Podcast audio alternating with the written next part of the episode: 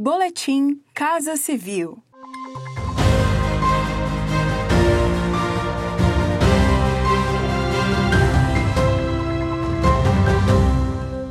Acompanhe as principais ações do governo federal nesta terça-feira, 6 de abril.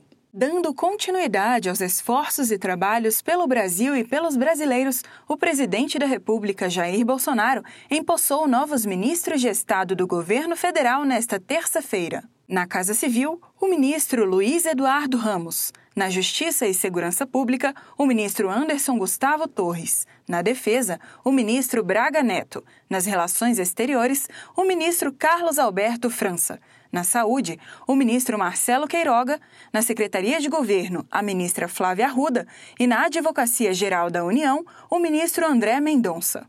Alcançar o pleno alinhamento das necessidades sociais do povo brasileiro foi destaque no discurso do ministro-chefe da Casa Civil. Luiz Eduardo Ramos mostrou-se entusiasmado com o novo desafio e disposto a dar continuidade à luta pelo desenvolvimento do Brasil.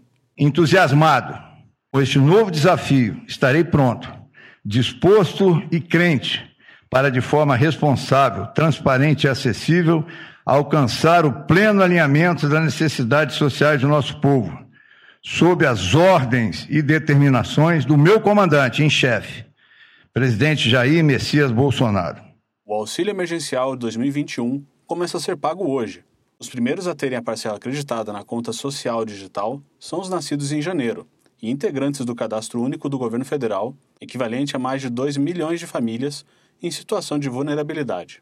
Devido ao depósito via digital, não é preciso se deslocar até agências para receber o benefício. O auxílio será pago em quatro parcelas mensais de 250 reais em média, com exceção às mulheres chefes de família, que terão direito a 375 reais, e aos indivíduos que moram sozinhos, que receberão 150 reais. Na plataforma cidadania.gov.br/auxílio é possível tirar dúvidas, consultar a lista de pessoas contempladas, bem como o calendário de pagamentos. É estimado que mais de 40 milhões de famílias sejam beneficiadas no total, como explica o ministro da Cidadania, João Roma. Esse auxílio emergencial, viabilizado através da PEC emergencial com um valor de 44 bilhões, se virá para quatro parcelas no ano de 2021, que será direcionado exatamente para esse brasileiro vulnerável para as pessoas que estão passando muita dificuldade. Acompanhe estas e outras ações do governo federal por meio dos canais de comunicação da Casa Civil da Presidência da República.